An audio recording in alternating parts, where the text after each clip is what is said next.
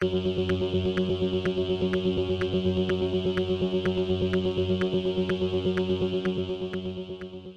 y caballeros, bienvenidos a este episodio de 10 a 15, un podcast de sala de películas y series en un lapso de 10 a 15 minutos. Yo soy Ángel y continuando con la cobertura de el Luzca Film Fest, hoy voy a estar hablando de The Walking on Dead Shorts. Así que, set back, relax, que 10 a 15 acaba de comenzar.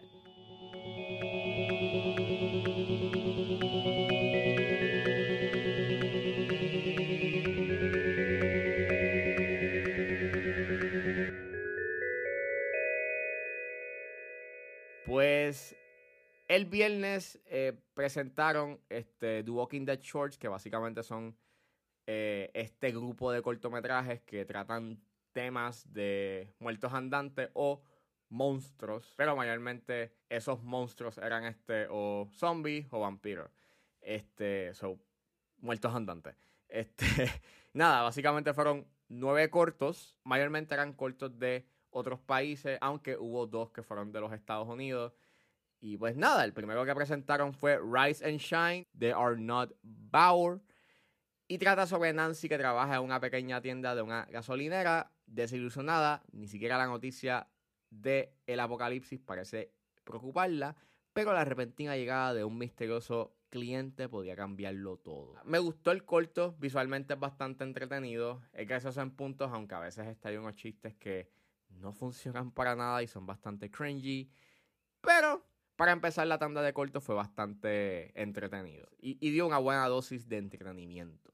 El segundo corto que dieron fue Caregiver de Rafael de León y básicamente trata sobre un estudiante de posgrado que entrevista a una joven cuidadora voluntaria para su proyecto de clase, pero algo no está bien. Me gusta mucho de este corto que tenga buena atención, pero esa atención se desinfla con unas decisiones que toman creo que lo peor de todo es que hay una escena en donde dentro de la escena eh, uno de los aspectos que están como que, you know, eh, insistiendo bastante es que hay alguien que está tocando la puerta y la está moviendo. Y sabiendo lo que pasa en ese corto, me resultó como que risible y como que no lo pude tomar en serio. Pero no te puedo negar que maneja bien su tensión en parte y eso como que se lo aprecio.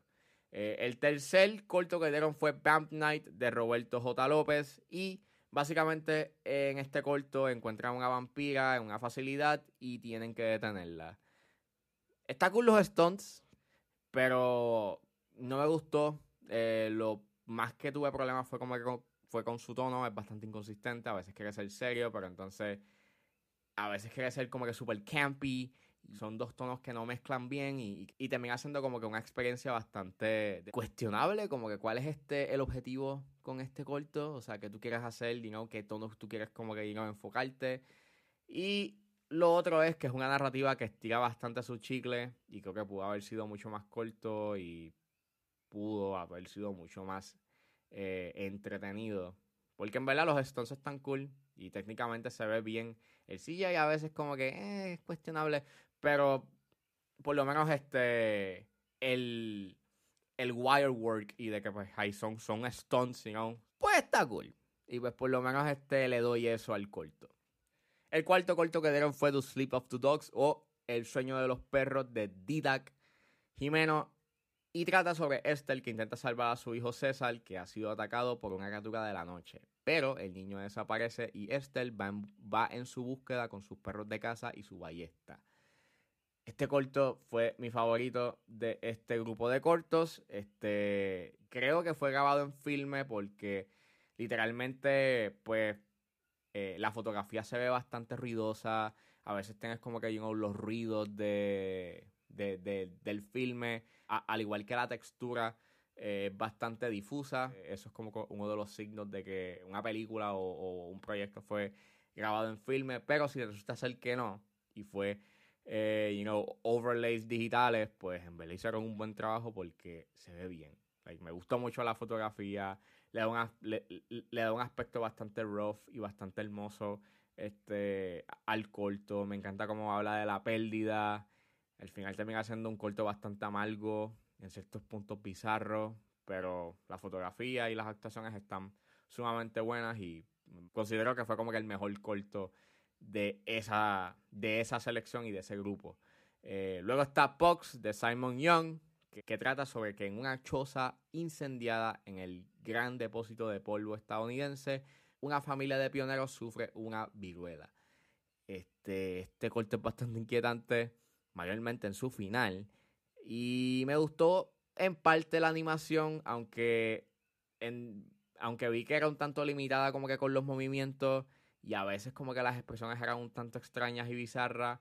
En cierta forma ese era como que el, el objetivo del corto pero no sé, a veces como que se veía un tanto extraño. Eso sí, había unos, unos paisajes que se veían bonitos y, y again, tiene un estilo bastante extraño que como que a veces este funciona para el corto y para el y para la narrativa que estaba presentando. Al igual que ayuda de que es un corto bastante bastante breve y conciso.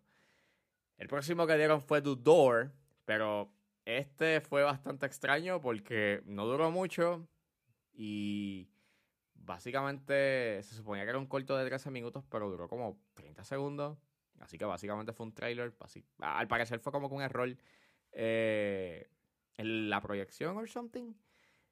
Y luego de ese, dieron este Old Time Radio de Joe B. Harlow y trata sobre Rictus Grimm, que espera su único consuelo, una nueva historia de su Old Time Radio. Y básicamente este corto pues fue simple y no es tan interesante. Lo más que se destaca aquí es el maquillaje y el set design, pero fuera de eso, narrativamente es bastante bland. Y, again, se alarga más de lo necesario. Luego de ese dieron Dispensary of Death de Simon O'Neill, que trata, que trata sobre Kevin, que ha sido mordido por un zombie y busca ayuda en la farmacia local. Y es un corto que entretiene hasta un punto. Creo que llega a ser repetitivo y es porque los chistes terminan siendo un tanto redundantes y es como pudiste haber como que ido, ido al grano con el chiste, porque ya yo entiendo, ya yo sé lo que va a pasar.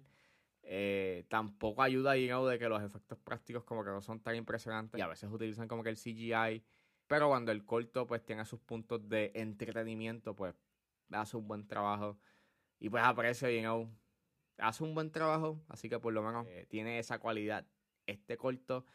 Y por último dieron Bug Bites de Daniel del Purgatorio, que trata sobre una joven que tiene picadas en todo su cuerpo y llama a un exterminador para acabar con las chinches o los bedbugs. Y es un corto bien bizarro, pero bien creativo. Y en verdad me gustó. Eh, tiene una buena fotografía, me gustó mucho el set design, tiene unos buenos efectos prácticos. Aunque sí diría que hay una escena que se alarga un poco más de lo necesario, like el corto está consciente de ello, pero aún así es como, what was the point de que durase tanto? Like, no sé, fue un tanto extraño, pero eso sí, este, no te puedo negarle que los buenos efectos prácticos y el twist que tiene ese corto, en verdad, like, eh, me sorprendieron bastante. Pero, irrespectivamente de ello, eh, felicitaciones a todos los que participaron y a todos los que seleccionaron en este grupo de cortos. Y les deseo éxito en sus futuros proyectos. Bueno, eso fue todo en este episodio de 10 a 15. Espero que les haya gustado. Suscríbanse a mis redes sociales. Estoy en Facebook, Twitter e Instagram con. Recuerden suscribirse a mi Patreon. Con un solo dólar pueden suscribirse a la plataforma y pueden escuchar antes de tiempo los episodios de 10 a 15 y a 4x3.